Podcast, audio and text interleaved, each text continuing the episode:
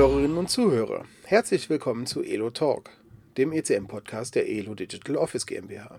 Hierin möchten wir Ihnen Themen rund um die Digitalisierung, den Bereich ECM im Allgemeinen und natürlich zu Elo im Speziellen vorstellen. Hierfür werde ich mir regelmäßig Gäste einladen und mit ihnen die Themen besprechen. Mein Name ist Martin Klein und ich bin bei Elo im Bereich Kommunikation und PR tätig. Vorab kurz noch ein Hinweis zur Tonqualität. Wir nehmen im Herbst 2020 diesen Podcast auf und befinden uns in getrennten Räumen im Homeoffice und äh, können nicht gemeinsam in einem Raum sitzen und äh, dieses Gespräch führen, sondern machen es via Web-Meeting-Tool. Von daher bitten wir, kleine Störungen in der Tonqualität vorab schon zu entschuldigen. So, jetzt aber zum Thema. Für meine erste Folge heute habe ich mir meinen Kollegen Holger Jischke eingeladen. Holger ist Leiter der strategischen Geschäftsentwicklung und des Produktmanagements hier bei Elo und hat schon von daher einen guten Überblick über das Thema ECM in seiner Gesamtheit. Also ist die Leitfrage heute auch, was ist ECM? Holger, du hast langjährige fundierte Kenntnisse im Markt.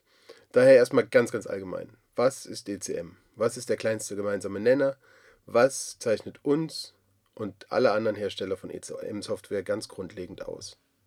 Ja, ECM ist ja erstmal die Abkürzung für Enterprise Content Management, somit die Verwaltung, also Management, Verwaltung von Content, also von Inhalten, könnte sagen von qualifizierten Inhalten und somit wesentlich mehr als nur die Verwaltung von Dokumenten. Enterprise wiederum steht für unternehmensweit. Also steht nicht, wie fälschlicherweise manchmal gedacht wird, für Großkonzerne oder ähnliches, sondern eben unternehmensweit, also unternehmensweite Verwaltung von Inhalten. Das Spektrum reicht da ja, ganz klassisch von Archivierung und Aktenverwaltung, Workflow-Management und Dokumentenmanagement im engeren Sinne, also lebende Dokumente, über alle denkbaren Collaboration-Funktionen bis hin zu Web-Content-Management oder auch Enterprise Search. Also all das wird unter dem Oberbegriff ECM zusammengefasst. Ähm, da die ECM-Anbieter ursprünglich aus verschiedenen Segmenten kommen, also DMS, Collaboration, Web Content Management oder Spezialdisziplinen, ist es recht schwer, einen kleinsten gemeinsamen Nenner zu definieren. Man könnte sagen, vielleicht irgendetwas mit Content, aber viel spezieller ist es eigentlich schwierig darzustellen. Genau, ähm, du hast ja gerade schon einen Begriff auch genannt. Äh, DMS ist ja ein eng verwandter Begriff, gerade für uns bei Elo, weil wir eben aus dem Segment kommen. Andere Begriffe, die herumgeistern, sind EIM, ILM und äh, weitere. Äh, was ist das alles? Wo kommt das her? Was heißt das? Ja, vielleicht zuerst äh, zum Thema DMS, weil vielleicht das einfachste Thema von den jetzt gerade genannten. Äh, aber selbst dort wird unterschieden. Also DMS erstmal steht ja für Dokumentenmanagementsystem, also immer die erläutern, was bedeutet die Abkürzung. Und ähm, selbst dort wird unterschieden zwischen Dokumentenmanagement im engeren Sinne und im weiteren Sinne. Allerdings muss man dazu sagen, nur hier in Deutschland, im angelsächsischen Sprachraum ist das gar nicht der Fall. Wenn dort über Document Management gesprochen wird, ist es das, was wir hier unter Dokumentenmanagement im engeren Sinne verstehen. Dokumentenmanagement im weiteren System, Sinne ist dort auch oft äh, so äh, dieses Thema Document Imaging and Archiving and Workflow, also DMS generell. Hier ist sehr stark historisch bedingt auch das Thema Archivierung, Scannen von Dokumenten und Archivierung von Dokumenten. Und wenn wir DMS im engeren Sinne äh, haben, dann geht es sehr stark um lebende Dokumente, also Dokumente, die noch bearbeitet werden, die noch nicht archiviert sind, noch nicht unveränderbar irgendwo abgelegt, sondern noch leben, wo es verschiedene Versionen gibt, wo es vielleicht einen kleinen Freigabeprozess gibt, um aus einer Entwurfsversion eine freigegebene Version zu machen. Also das ist so mal das, was wir unter DMS verstehen. Ein anderer von dir genannter Begriff war EIM. Und äh, EEM ist die Abkürzung für Enterprise Information Management. Und dort geht es ja so um die Aufhebung der Grenzen zwischen unstrukturierten Informationen, also manchmal Content genannt, und strukturierten Informationen. Und damit haben wir eigentlich so ein ganzheitliches Informationsmanagement oder auch die Verwaltung aller relevanten Informationsobjekte einer Organisation.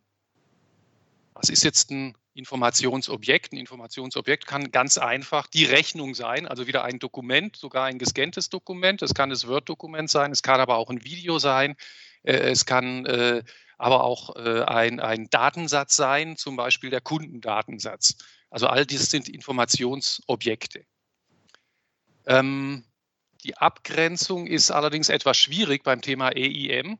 Und eigentlich wird damit auch ein ganz großes Fass aufgemacht. Also ich bin gar nicht so glücklich mit dieser Abkürzung EIM, weil was bedeutet denn alle Informationen? Eigentlich beinhaltet das auch zum Beispiel Datenbankinhalte oder die Kundendaten in einem CRM-System. Also am Schluss fast die gesamte Informationstechnologie, das ganze Informationsmanagement und nicht mehr so schön eigentlich definiert wie bei Dokumentenmanagement oder auch bei Content Management oder Enterprise Content Management. Also ein schwieriger Begriff, der sich dennoch ja, immer mehr durchsetzt und auch häufig als Oberbegriff für das gesamte ECM-Thema verwendet wird.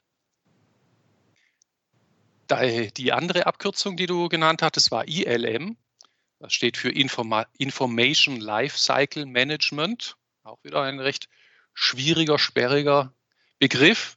Und äh, da geht es jetzt so um die Steuerung und Verwaltung des gesamten Lebenszyklus von Informationen. Auch hier wieder Information, eigentlich so ein Informationsobjekt, könnte auch wieder die Rechnung sein oder etwas ganz anderes, inklusive aber beschreibender Metadaten. Und da geht es jetzt eben um die Verwaltung des Ganzen von der Entstehung bis zur Vernichtung. Also zuerst entsteht diese Information, die wird über eine Weile aktiv gehalten und irgendwann äh, wird sie dann eben auch wieder gelöscht. Äh, dazu kann dann zum Beispiel äh, Festlegung des Speichermediums sein, ja, je nach Zugriffsanforderungen. Also als einfaches Beispiel, wie häufig greift man auf eine sieben Jahre alte Rechnung zu oder den zugehörigen Buchungssatz in der Buchhaltung? Also relativ selten. Deswegen muss der Zugriff vielleicht auch nicht ganz so schnell sein. Ja, das ist so Thema Zugriffsanforderungen und Speichermedium. Und das andere, das ist eigentlich für uns interessanter, also wir DMS, ECM-Anbieter, da geht es äh, sehr stark dann eben auch um den Umgang mit Compliance-Anforderungen oder Datenschutzanforderungen, also auch zeitgerechtes Löschen, rechtzeitiges Löschen oder andersrum auch wiederum das Verhindern von Löschen zum Beispiel äh, bei aktuellen Rechtsstreitigkeiten zu einem Thema. Da dürfen dann natürlich nicht die Dokumente gelöscht werden, obwohl eigentlich die Aufbewahrungsfrist schon abgelaufen ist. Und auch wenn ich jetzt immer über Dokumente so ein bisschen spreche an dieser Stelle, ja, einfach ja, historisch bedingt, weil ich eben ein alter DMS-Mensch bin und sehr viel über Dokumente immer spreche, geht es aber ganz allgemein tatsächlich für, um Informationen und auch eine SAP hat eben ein Modul Information Lifecycle Management. Da geht es dann gar nicht um Dokumente, sondern tatsächlich um die eigentlichen Daten in einem SAP-System äh, und diese zu verwalten. Also das wird dort alles zusammengefasst, ist also nicht ein reines Thema für Content oder Dokumentenmanagement. Okay, also Schnittmengen vorhanden, aber doch alles in Nuancen ein wenig anders. Und ähm, jetzt mal, egal in welcher feineren Ausprägung es dann nachher ist. Äh, was bringt es im Allgemeinen? Was bringt das Ganze? Wo liegen die Vorteile, wenn man Geschäftsprozesse digital vorhält und schon vorhandene digitalisiert? Ja, ich sag mal, die vergangenen Monate haben es eigentlich doch recht deutlich gemacht. Analoge Prozesse sind keine gute Basis für ein dezentrales Arbeiten. Ich habe hier ein ja, ganz deutliches Beispiel, was mir da gerade einfällt, also das Beispiel von einem Richter, äh, der aufgrund von potenziellen Kontakten zu Covid-Infizierten einfach in häusliche Absonderung gehen soll, will oder muss, je nachdem, äh, was da gerade so passiert ist. Also er soll eben nicht am Gericht arbeiten, sondern zu Hause seine Fälle. Und was macht er? Er geht abends ins Gericht, um dort eben entsprechend die Akten die Papierakten für die nächsten ein oder zwei Tage abzuholen, um dann zwei Tage später wieder hinzufahren, diese zurückzubringen und neue zu holen. Und je nachdem, wie schwer diese Akten sind und wie viele geholt werden müssen, braucht er dafür auch noch Unterstützung. Also das ist eigentlich in der heutigen Zeit wirklich anachronistisch, so, so, eine, solche Arbeitsweise. Aber das ist eben ein analoger Prozess, papierbasierter Prozess, Papierakten in, in einer modernen Welt. Und das funktioniert einfach relativ schlecht. Das ist sicherlich ein Extrembeispiel, aber es gibt viele weitere Beispiele, Spiele, die durch die Presse gingen, sei es zum Beispiel Faxgeräte in Gesundheitsämtern oder Dokumente, Akten, Informationen, die per USB-Stick verschickt werden. Oder äh, dass ich jetzt in der Zeitung äh, eine, eine Werbung gesehen habe von einem Postanbieter, der eben Ausgangspost als Dienstleister für Homeoffice-Anwender anbietet, ja, weil die eben Post verschicken müssen. Also das passt eigentlich alles nicht so recht in unsere heutige äh, Zeit. Also alle papierbasierten Genehmigungsprozesse, Verarbeitung von Eingangspost, An Ausgangspost und so weiter, immer wenn ich dort mit, mit nicht äh, digitalen Medien arbeite, sondern mit analogen, dann ist es eigentlich äh, sehr schwer, äh, damit umzugehen. Und das Ganze aber auch unabhängig von der aktuellen Pandemiesituation, also momentan sicherlich sehr stark verstärkt, aber es geht ja auch darum, standortübergreifend zu arbeiten. Also Standort kann ja auch schon der andere Flur sein, die andere Etage, ein anderes Gebäudeteil oder arbeitsplatzunabhängig sei es auf Geschäftsreise oder auch einfach nur bei einer Erkältung, wo man ja eigentlich unabhängig von Corona und Pandemien auch nicht unbedingt ins Büro soll und seine Kollegen anstecken, sondern mal lieber einen Tag zu Hause arbeiten. Funktioniert aber nicht, wenn ich eben Zugriff auf irgendwelche Medien dafür benötige. Weitere Aspekte sind auch so Transparenz für alle Beteiligten. Also was ist der Status der Bearbeitung? Wie sieht das Ergebnis aus? Was wurde entschieden? Und das wirklich unabhängig davon, ob es sich um eine Rechnung, einen Vertrag, einen Businessplan oder einen Vorstandsbeschluss handelt. All diese Informationen sollten in einem direkten Zugriff sein und das setzt eben auch eine gewisse Digitalisierung der Geschäftsprozesse voraus. Genau, ja, die Beispiele der letzten Wochen und Monate sind da ja natürlich äh, überaus zahlreich.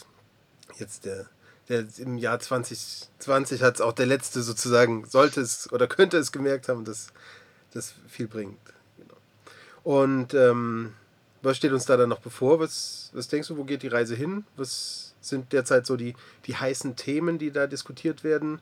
Ich kann mir vorstellen, gerade eben dieses Kollaborationsthema, dass man dann eben gemeinsam auch ein Thema bearbeitet, eben durch diese Homeoffice-Situation rund um Corona und Covid-19 jetzt derzeit. Und ähm, genau, also kurz gefragt, was, was sind meine nächsten Podcast-Folgen? Wie, wo gehen wir hin? Was, ja. was kommt noch?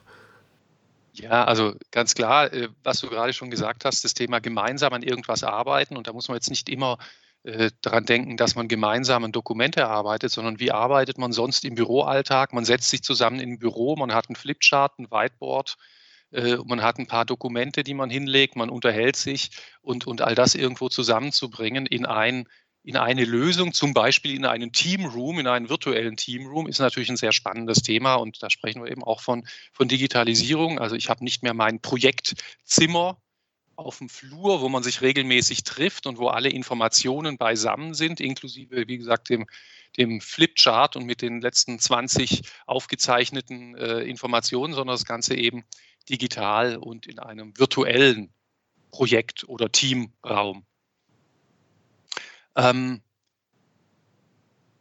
anderes Thema, generell, wir reden ja aktuell sehr viel über Digitalisierung und das bedeutet ja, man will etwas Analoges in etwas Digitales überführen. Nur das allein ist es ja nicht, weil man, es gibt ja auch andere äh, Themen, die man hat, selbst Problemstellungen jetzt schon in einer digitalisierten Arbeitswelt. Also man hat alles in Datenbanken gespeichert, man hat alle Informationen äh, alle Dokumente äh, in, auf irgendwelchen Netzwerklaufwerken liegen. Auch das ist ja schon digital, digital. Also wir können hier nicht mehr von Digitalisierung sprechen, aber haben dort eben auch noch ein enormen, äh, enormes Verbesserungspotenzial, weil die Informationsflut wird ja immer größer und diese Mengen zu verarbeiten, und ich rede jetzt gar nicht von, von, von, von Speicherplatz, den das Ganze benötigt, sondern tatsächlich von der inhaltlichen Bewältigung dieser immer schneller wachsenden Informationsflut.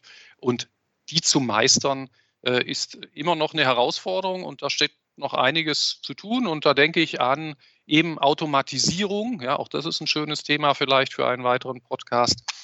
Digitales Lernen ist so ein schönes Thema, nicht nur in Schulen, ja, sondern auch in den Firmen, in den Unternehmen oder Besucherverwaltung, ja, Lösung, die wir bereits länger haben, aber die jetzt plötzlich einen Aufschwung erfährt, ja, aufgrund diesem Themen äh, Eigenerklärung bezüglich Covid-19 habe ich ganz andere Anforderungen. Natürlich kann ich das mit Papier machen, das irgendwo liegt, aber das kann man natürlich alles auch digital machen. Generell aus meiner Sicht sehr wichtig, unabhängig äh, jetzt von, von Digitalisierung und von unserer äh, aktuellen Pandemiesituation, ist einfach das Thema Vereinfachung und Standardisierung. Also wie kommt man auch schneller ans Ziel? Wie kann man schneller Prozesse optimieren? Wie kann man schneller Mitarbeiter unterstützen oder auch ab, äh, abteilungs- oder unternehmensübergreifend miteinander arbeiten? Okay, danke. Dann haben wir da ja schon mal jetzt einen guten Einblick gewonnen. Ich denke, andere Themen, Cloud oder so, erklären sich dann schon fast von selbst vor dem Hintergrund. Äh, das waren jetzt alles Sachen, die insgesamt auf die Branche sozusagen gezielt haben. Und wir haben ja vorher schon gefragt, was so uns alle verbindet, aber was unterscheidet uns denn? Und jetzt natürlich die Frage insbesondere auf uns, Elo bezogen. Was ähm, machen wir denn anders? Was ist typisch für Elo? Worin unterscheiden wir uns von den anderen vom Markt? Was machen wir vielleicht im Idealfall sogar besser als der Wettbewerb? Und wo liegen vielleicht einfach unsere Stärken? Was, was kann Elo besonders gut? Ja, das ist natürlich so eine Frage, die man immer mal wieder hört und äh, die aber trotz allem gar nicht so einfach Selten zu beantworten vom Kollegen. ist. Ja, ja, genau. Ähm, selbst von Kollegen. Also zum einen sehe ich mal auch aus ich meine, aus der Historie kenne ich ja verschiedenste Lösungen. Und äh, was schon beeindruckend ist, ist wirklich der gewaltige Funktionsumfang, den wir als ELO bereits wirklich im Standard-Lieferumfang haben. Also da schauen einige andere neidisch hin und ich spreche jetzt da gar nicht über die kleinen Anbieter, sondern gerade auch die großen internationalen Anbieter, die bei weitem nicht diese Funktionsvielfalt bieten, die wir haben, auch im Standard-Lieferumfang in unseren Standard-Clients.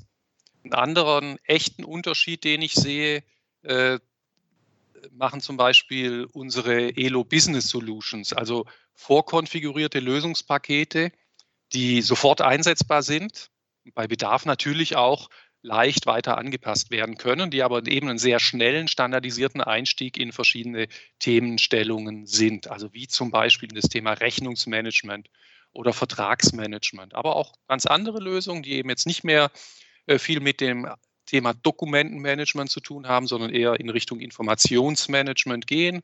Und das sind so Themen wie Wissensmanagement oder Weiterbildungsmanagement mit Lernplattformen, Kursverwaltung oder auch eine Bewerberverwaltung, Bewerbermanagement äh, zur Abbildung des, des kompletten Recruiting-Prozesses. Ähm, also das sind Themen, wo wir wirklich relativ weit sind und wirklich viel im Standard schon liefern und auch schon viel als Business Solution vorkonfiguriert ähm, zur Verfügung stellen und, und äh, eben entsprechend anbieten können. Ganz typisch Elo ist sicherlich äh, der Fokus auf Businesspartner.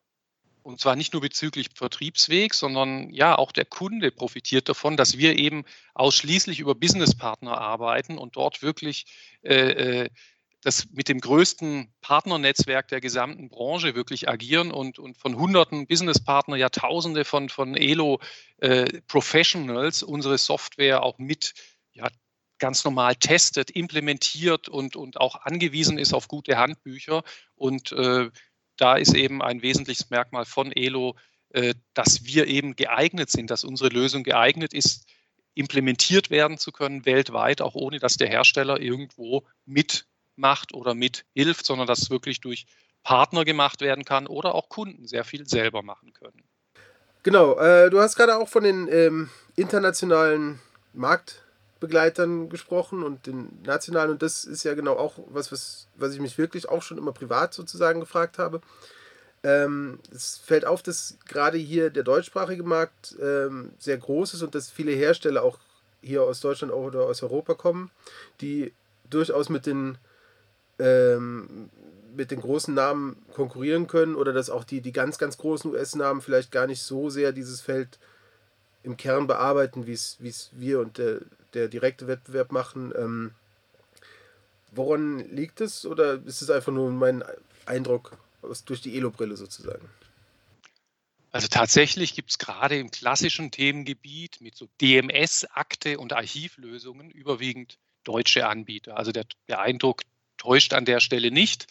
Ähm, die großen amerikanischen Anbieter verstehen teilweise unsere Anforderungen gar nicht, die wir hier in, in Europa oder in Deutschland haben bezüglich Ordnungsmäßigkeit oder revisionssicherer Archivierung. Das ist schon äh, ein Unterschied. Und da gibt es auch kulturelle Unterschiede. Und äh, nur ein Beispiel, ich war selber mehrere Jahre in den USA Und äh, die Bedenken der Anwender waren dort sehr oft, wie bekomme ich potenziell belastende Dokumente so schnell wie möglich wieder los? Ja, wie werde ich diese Informationen wieder los? Wie kann ich sie möglichst schnell vernichten?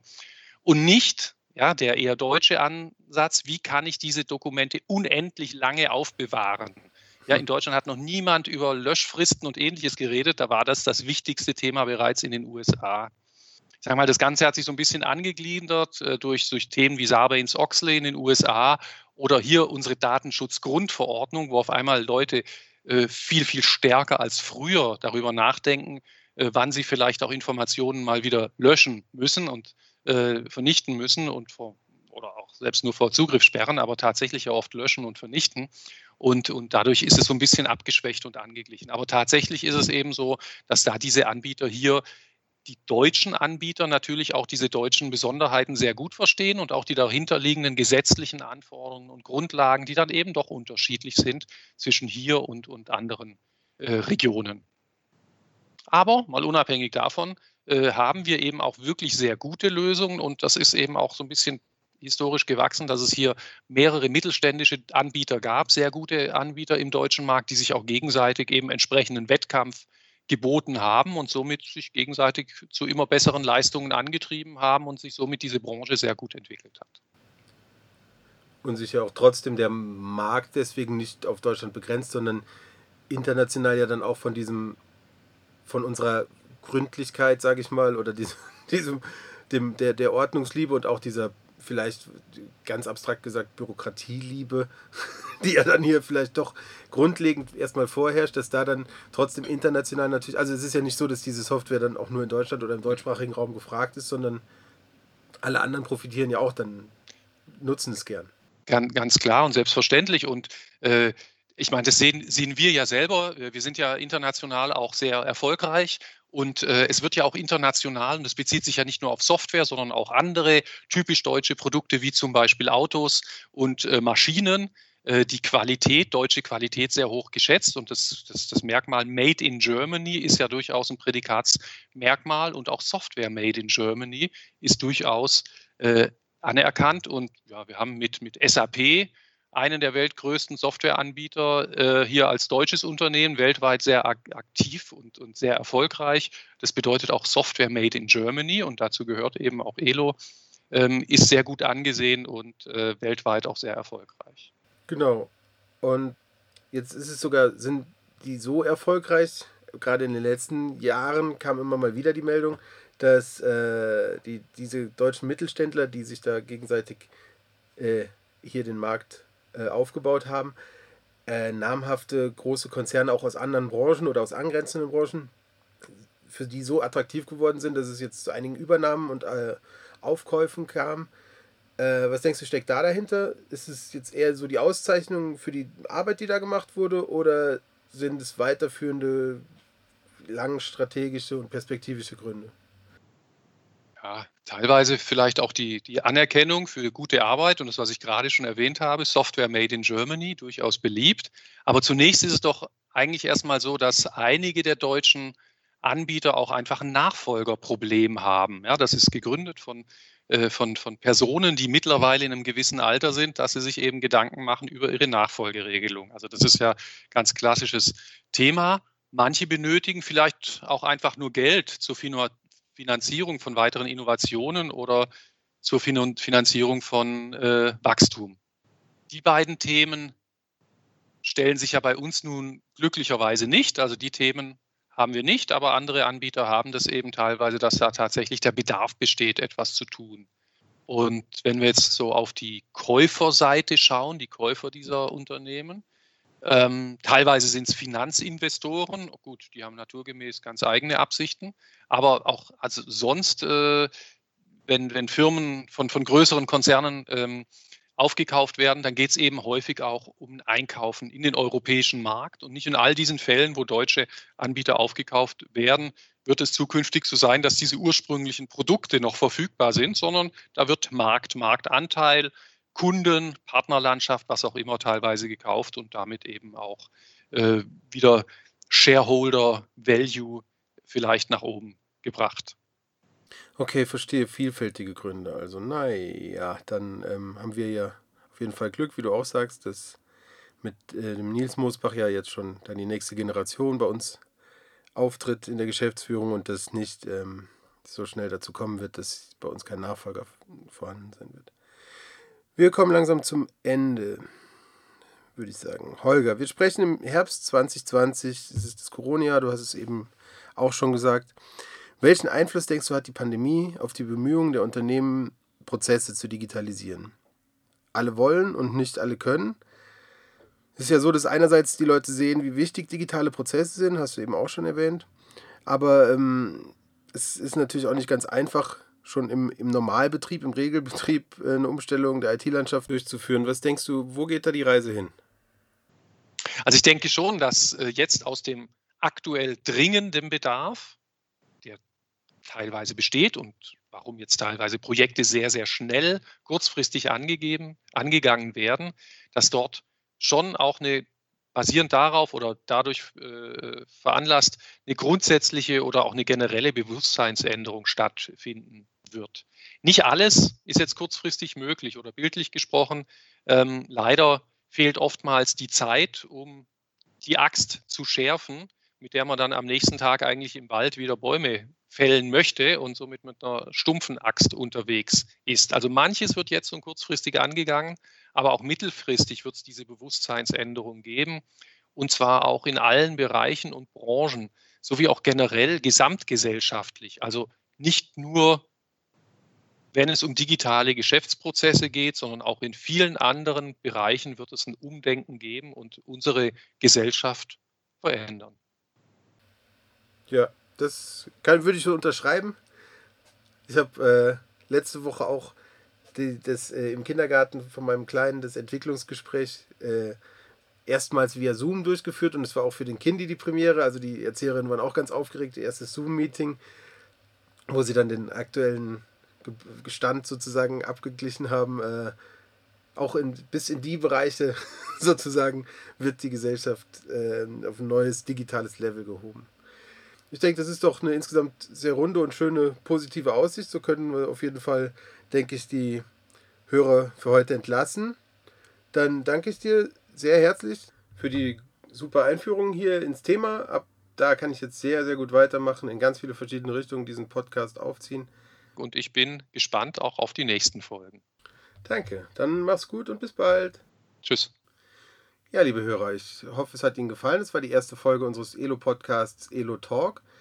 Die nächste Folge geht sicher bald schon in Produktion. Halten Sie die Augen offen und die Ohren vor allem. Wir wünschen Ihnen einen schönen Tag und bis bald.